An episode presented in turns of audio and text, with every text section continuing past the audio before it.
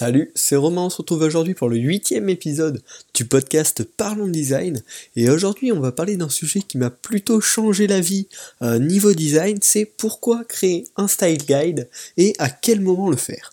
Euh, si vous voulez savoir comment, si vous êtes déjà euh, convaincu qu'il faut créer un style guide, on parlera de sa réalisation la semaine prochaine, donc au prochain épisode, dans l'épisode 9. Mais aujourd'hui on va parler de pourquoi en faire un et à quel moment le faire.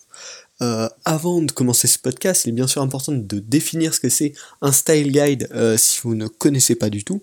Donc c'est tout simplement une documentation en gros des composants et des règles appliquées à un projet euh, bon web dans notre cas. Donc qui va comporter notamment les différentes polices utilisées, à quelle taille pour quel événement, les différents blocs, donc les différents cadres, etc., euh, l'affichage des images, des boutons, des formulaires, etc. Donc voilà, ça va être un, fichier qui va permettre de guider euh, la conception et l'unité de design. Donc je vais me servir de mon expérience personnelle, c'est-à-dire qu'au début, quand, bah, quand je me suis immiscé dans le dans l'univers du design, je n'en créais pas. Et puis maintenant, ces derniers temps, j'ai découvert ça, j'en ai fait un, et puis maintenant je le fais à chaque fois parce que c'est vraiment super pratique. Et donc je vais me servir des erreurs que j'ai commis euh, pour, euh, pour vous aider. Et en fait, c'est ce que j'ai fait dans le dernier podcast, et je pense que c'est finalement ce que je peux vous apporter de mieux. C'est-à-dire que j'ai relativement peu d'expérience par rapport à des, des gens beaucoup plus expérimentés que moi, mais justement grâce à cette jeunesse, au fait que je découvre actuellement, je peux me servir de mes erreurs pour vous apprendre de nouveaux trucs euh, si vous êtes à peu près dans mon cas.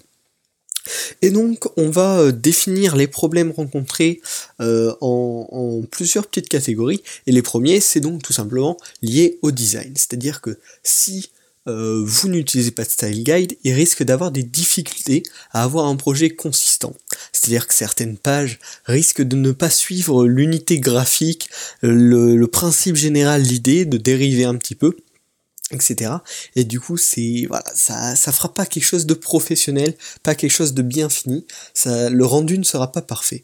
Alors qu'avec l'utilisation d'un style guide, déjà lors de la création, ce sera bien plus simple de vérifier que tous les éléments soient les mêmes partout et que tout soit uniforme. C'est-à-dire que il n'y ait pas euh, à un moment un bouton bleu avec les bords arrondis et à un autre moment un bouton jaune avec les bords pas arrondis ou que chaque euh, chaque bouton ne soit pas arrondi exactement pareil, etc c'est pas grand chose en soi, de loin on peut se dire ouais euh, a un bouton arrondi à 15 pixels, l'autre à 20, ça se verra peut-être pas forcément. Mais sur, euh, un, ressenti général, on, on, se dira peut-être pas de base en voyant le truc, ah bah ouais là il a pas le bouton arrondi exactement pareil, mais ça rendra un effet mal fini, un, un petit truc dérangeant où on se rendra compte que c'est pas bien foutu quoi. Donc ça, d'utiliser un style guide, je vous expliquerai euh, à la fin dans le processus à quel moment le faire, pourquoi ça aide euh, à ce niveau-là, mais ça va vachement vous aider à avoir un truc beaucoup plus, beaucoup plus consistant en fait et beaucoup plus logique. Ensuite, c'est beaucoup plus simple de créer des nouvelles pages ou de maintenir le site euh, en suivant tout simplement le, style guide, enfin le, le guide de style. C'est-à-dire que si vous voulez créer une nouvelle page pour n'importe quoi, vous allez réutiliser vos éléments euh, inclus dans le, style guide pour créer une page qui correspond en fait à l'ensemble du site et pas dériver parce que vous recréez une page deux mois après et que vous avez de nouvelles idées mais qui ne suivent pas la ligne générale du site. Ensuite, niveau design toujours, ça facilite le travail d'équipe ou même le déplacement et le transfert d'un projet. C'est-à-dire que c'est beaucoup plus simple de communiquer que d'autres membres de l'équipe travaillent sur le projet s'ils connaissent en gros les, règles du jeu sur le projet quoi. Les règles de design, qu'est-ce qui fait que euh, tel élément doit ressembler à ça et pas autre chose. Et en plus, si vous devez transférer le projet, quelqu'un doit, doit reprendre, il n'aura pas à analyser euh, chacun des fichiers euh, que vous avez créés, etc., pour savoir quel élément doit avoir quel bord, quelle couleur, quelle taille exacte, etc. Il aura direct dans ce guide de style toutes les informations qu'il lui faut pour reprendre le projet et, euh, le continuer tout en, suivant euh, la ligne générale. Ensuite, le deuxième point qui est très important parce que euh, si vous, si vous développeur, enfin designer web, vous travaillez sûrement avec un développeur et c'est plutôt pas mal de pouvoir lui simplifier la vie si vous voulez avoir des bonnes relations avec lui. Et donc si on n'utilise pas de style guide, c'est quand même assez délicat euh, pour le développeur d'intégrer euh, le, bah, d'intégrer le style facilement et surtout proprement. Alors que avec un style guide, le développeur aura bien plus de facilité à, réaliser votre design de manière claire. C'est-à-dire que le code CSS, donc qui est le, code qui permet de régir ben, le style de chaque élément, s'il y a un style guide, il n'y a pas besoin, enfin, on, ne se retrouvera pas avec des doublons de classe ou euh, des tailles de police diverses euh, fait 15 fois différemment euh, pour un titre qui va là être un peu plus gros qu'un autre parce que votre truc est pas clair, etc. Donc déjà pour la mise en page pour lui, ce sera bien plus simple. Ensuite, pour le côté HTML, donc qui est la base de la page, et le côté JavaScript plutôt animé, ça évitera aussi probablement des actions bizarres, euh, s'il y a des déplacements sur votre site, etc. Ça, permettra aux développeurs de comprendre en plus directement ce que vous voulez faire, qu'est-ce que ça doit donner exactement, et donc il pourra, voilà, il aura un truc clean vraiment, il pourra pas se tromper dans l'interprétation de ce que vous avez réalisé, et le fera directement, ce sera beaucoup plus euh, proche euh, enfin ce sera pour lui ce sera beaucoup plus simple de faire quelque chose ben, enfin exactement ce que vous avez imaginé et en même temps ça fera un code beaucoup plus clair. Et enfin, le gros point pour le développeur, c'est que ça va euh, énormément faciliter le maintien.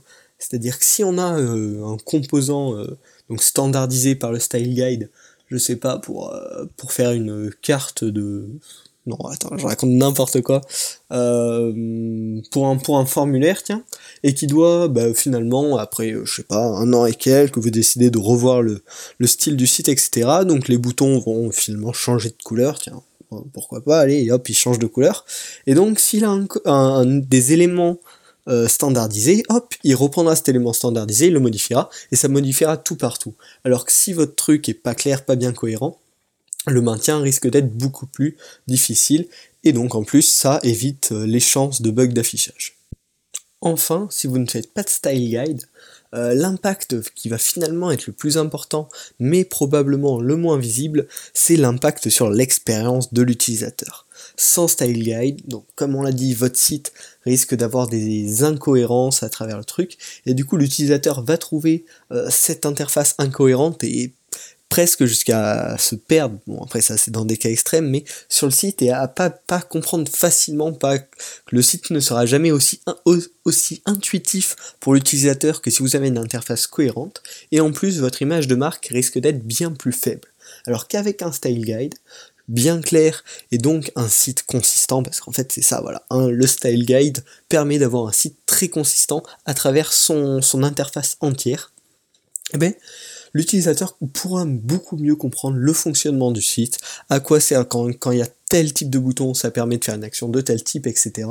Et euh, dans son unité, l'interface marquera probablement bien plus l'utilisateur si elle est cohérente et s'il y a une, unité qui s'en dégage, c'est-à-dire que l'utilisateur va peut-être pas se rappeler d'une page en précision, mais si toutes les pages sont à peu près dans le même style, ont une patte euh, certaine, l'utilisateur aura beaucoup plus de chances d'être marqué sur la totalité, sur euh, l'image que, votre que, le produit que vous présentez ou n'importe quoi sur votre site dégagera.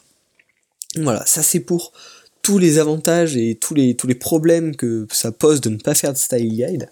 Et donc maintenant que je pense que vous êtes convaincu qu'il faut absolument euh, créer un style guide pour chacun de vos projets, vous vous posez peut-être la question, mais à quel moment le faire?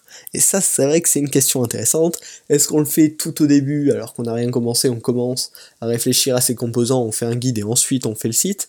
Est-ce qu'on le fait pendant euh, comme ça, ou est-ce qu'on le fait une fois qu'on a tout fini euh, pour standardiser? Mais selon moi, c'est-à-dire, bon, je, je, vous propose mon avis par rapport à ce que j'ai pu lire, par rapport à ce que j'ai pu tester, je vous propose de le faire à la fin du projet initial. C'est-à-dire que vous créez votre projet dans la globalité, et là, à ce moment-là, vous faites un style guide. Ensuite, s'il y a des ajouts, euh, après, c'est pas du tout un problème. C'est juste votre, voilà, le premier projet, le, le, truc de base, quoi, vous le faites, et ensuite vous faites le style guide.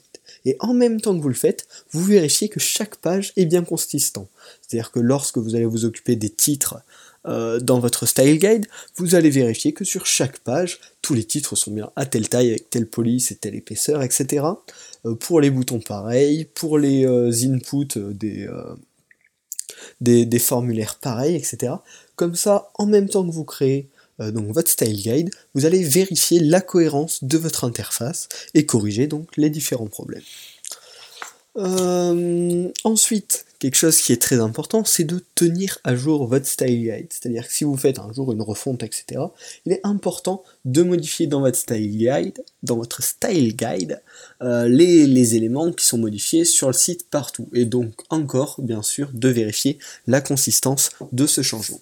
Et enfin, si euh, vous rajoutez euh, bah, une page, un élément sur votre projet, il ne faut surtout pas oublier d'utiliser ce style guide, car c'est vraiment l'essence en fait de votre site, c'est ce qui va faire que votre site sera votre site et pas celui d'un concurrent ou de n'importe quoi. Donc ça va être vraiment en fait une base euh, de, références, de, de règles, qui va permettre à votre projet d'être consistant et de, de, suivre une, certaine logique, voilà, pas d'être un, gros bazar, un gros foutoir. Donc voilà, faut surtout pas oublier qu'il existe et même le faire connaître à l'ensemble de l'équipe qui travaille sur le projet, afin d'avoir une référence pour tout le monde qui soit la même, qui soit, qui soit efficace. Donc si cet épisode vous a plu et vous a donné envie euh, bah, de créer aussi votre style guide, je vous propose de se retrouver la semaine prochaine. On parlera donc de comment en créer un, euh, qu'est-ce qu'il doit contenir et avec quel logiciel euh, vous pouvez le faire. Donc si voilà, si ça vous a plu, si vous êtes intéressé par le podcast de la semaine prochaine ou que le thème général du podcast vous plaît, ben, abonnez-vous. Donc sur YouTube, sur Apple Podcast et sur Overcast aussi. Il y a le flux RSS qui est disponible aussi si ça vous intéresse.